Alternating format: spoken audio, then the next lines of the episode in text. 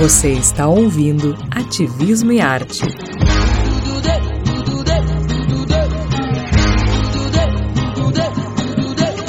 Uma produção da F Cunha Produtora em parceria com o Voz.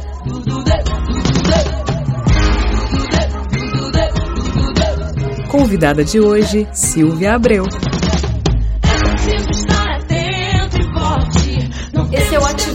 Arte, projeto multimídia da F Cunha Produtora em parceria com o Voz, portal de jornalismo experimental e independente. Eu sou a Flávia Cunha e aqui converso com artistas e produtores culturais que com suas ações e projetos contribuem para mudar o mundo. Nesse terceiro episódio, Silvia Abreu, jornalista e produtora cultural, integrante da MOVE, rede de artistas de teatro de Porto Alegre, do coletivo Nimba de Mulheres Negras e diretora de comunicação da Frente Negra Gaúcha, produtora de teatro, de música, de literatura e da cultura negra. Silvia, seja bem-vinda. Eu começo te perguntando como é que foi o teu início na produção cultural. Trabalhava no jornalismo lá em Lajeado e aí eu uh, vim trabalhar aqui, comecei então, comecei a trabalhar na Zero Hora e, entrei na faculdade de comunicação. E lá na faculdade de comunicação, eu descobri que havia na Unicinos um curso, um, um grupo de teatro. E aí eu entrei no grupo de teatro. Entrei no grupo de teatro e uh, esse grupo era dirigido pela Tânia Wolff, uma professora muito, muito dedicada, muito querida. E ali eu, durante dois anos, eu aprendi as bases do tem colegas que hoje estão né, no mundo profissional, eu também. Quando eu saí dali, eu tentei, então, uh, em Porto Alegre, me inserir no universo, no universo cultural como atriz. Mas eu encontrei barreiras, porque devido ao meu tipo físico, né, na época ainda, há 30 anos atrás, digamos, né, o teatro ainda era muito vivia ainda muito em cima de alguns parâmetros, né, de alguns tipos para fazer certos espetáculos e eu encontrei uma, um problema porque eu não podia ser atriz porque eu não era, eu não tinha o tipo físico para fazer determinados papéis considerados papéis típicos, né, de uma mulher branca porque eu não era branca e eu também não era preta o suficiente para fazer papel de escravizada ou qualquer coisa assim. Então eu fiquei num limbo assim que eu não conseguia me inserir em papel nenhum mas eu sabia, eu queria muito, né, viver, trabalhar nesse nesse meio. Eu não me via fazendo outra coisa. E lá na Unicinos eu também fazia produção. Eu comecei a fazer produção lá. E aí um dia surgiu uma vaga de produtora no grupo Carta Aberta dos Correios, cujo produtor era o Sirmar Antunes, o grande ator Sirmar Antunes. E ele era produtor lá. E ele também não tinha conseguido espaço como ator. Ali ele era produtor. Uh, mas ele já tinha feito alguns filmes e ele ia começar a se dedicar muito mais à carreira de ator, ele estava determinado isso. Eu era muito novinha na época e ele me deu essa oportunidade. Ele saiu e eu entrei. Quem me indicou foi o Beto Herman, que já tinha, que me conhecia de trabalhos, indicou para esse trabalho. E eu entrei e abracei. Eu nunca tinha feito produção antes, mas eu disse que sabia fazer, porque eu sabia fazer lá no ensino, né? Mas uma coisa era fazer uma produção mais profissional. Eu não tinha feito. Mas eu precisava entrar e eu era, tinha coragem suficiente para dizer que podia. E eu entrei e acho que nunca ninguém ficou sabendo que eu não era. Bom, e um dos teus projetos desenvolvidos nesse momento de distanciamento social é o Cartografia dos Palcos, mapeamento dos equipamentos culturais do Rio Grande do Sul. Explica pra gente então o que, que é esse projeto e qual é a importância dele. Ele surgiu de uma, de uma observação minha ao longo do meu trabalho como produtora. Toda vez que eu ia montar uma turnê, eu tinha dificuldade de saber assim, informações sobre os, os espaços culturais. A gente pedia informação para um colega, para outro, mas eu fui notando assim com o tempo que, poxa, como seria bom se esses, se houvesse um lugar onde esses espaços, onde pudesse ter informações sobre com quem falar, qual é a dimensão daquele espaço, uh, que tipo de característica ele tem, se ele pode acolher o meu projeto. Um dia eu buscando parceria para o projeto, pensei, vou convidar a Michelle, né, porque ela é jornalista, como eu, ela tem esse trabalho que ela está fazendo já de, de, de, pesquisa, que era numa outra linha. E eu pensei, ah, vou, vou ver se ela tem interesse. E um dia sentamos e, e começamos a, a, pensar, né? A gente começou juntas a desenvolver o projeto. Assim, como vai ser isso? Onde vai ser? Ah, numa plataforma, como seria isso? Começou assim tudo de uma maneira muito, muito incipiente. Aí a gente foi pesquisando, fomos conversando e fomos buscando uh, pessoas né, que poderiam desenvolver. Aí eu conheci o Felipe Janistec, que, que, tinha muita experiência em criação de plataformas.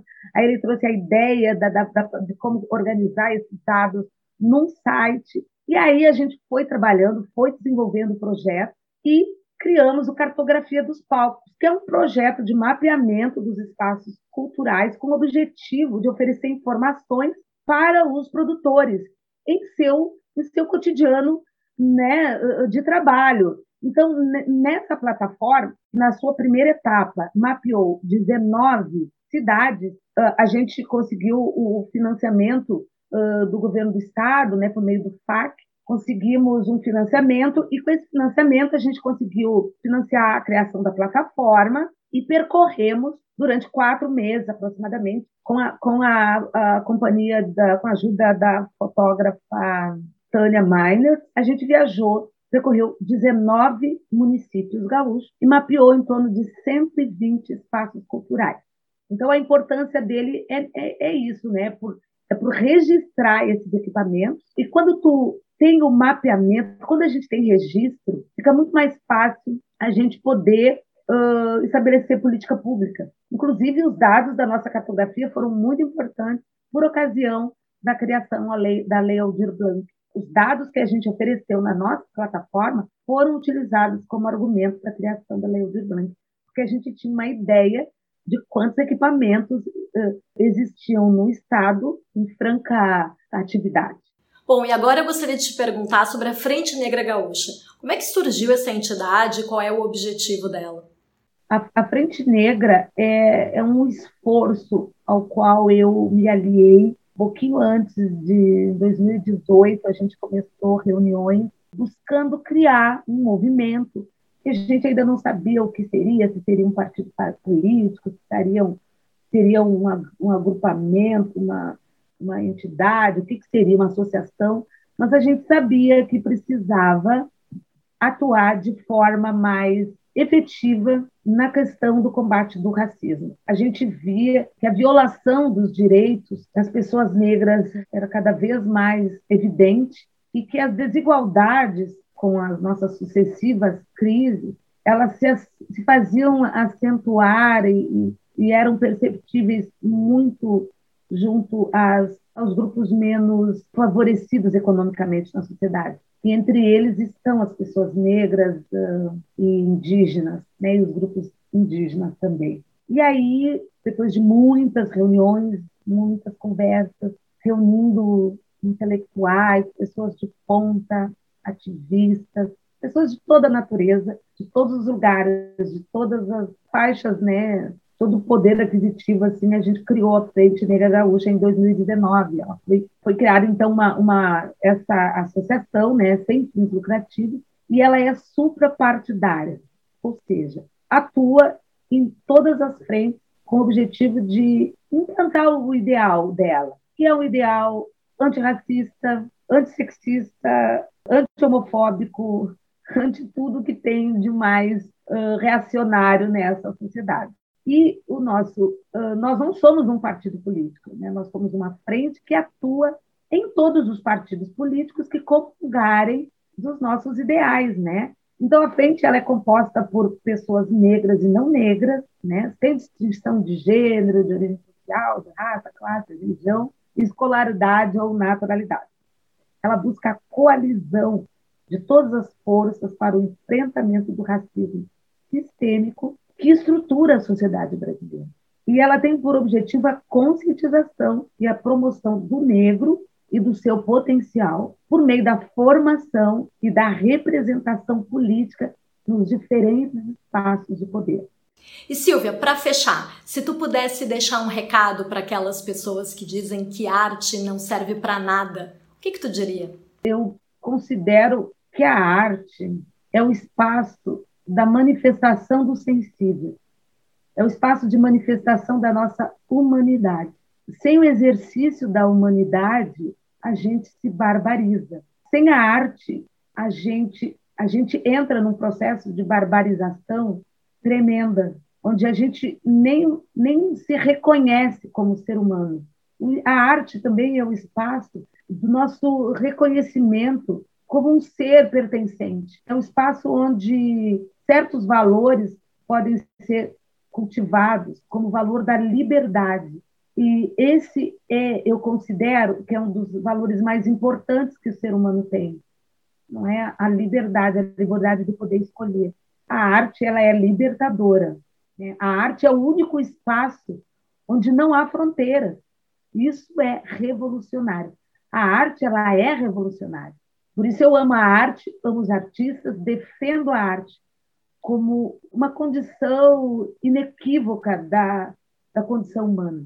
Além disso, a arte permite com que a gente possa se desenvolver. É um vetor importantíssimo na economia da cultura. Então, é possível uh, uh, que a gente se desenvolva em vários aspectos através uh, deste aspecto.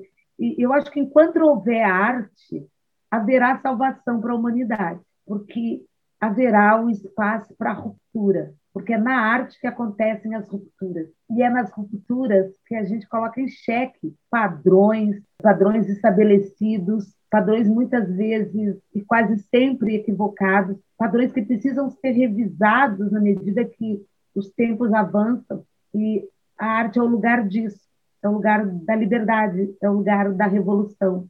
Muito obrigada, então, essa Silvia Abreu, jornalista e produtora cultural. E esse foi o Ativismo e Arte, projeto multimídia da F Cunha Produtora em parceria com o Voz. O projeto conta com vídeo no canal da F Cunha Produtora no YouTube, podcast nas plataformas digitais e vídeo, texto e podcast no portal Voz. Acessem voz.social. Voz com S. Até o próximo Ativismo e Arte. É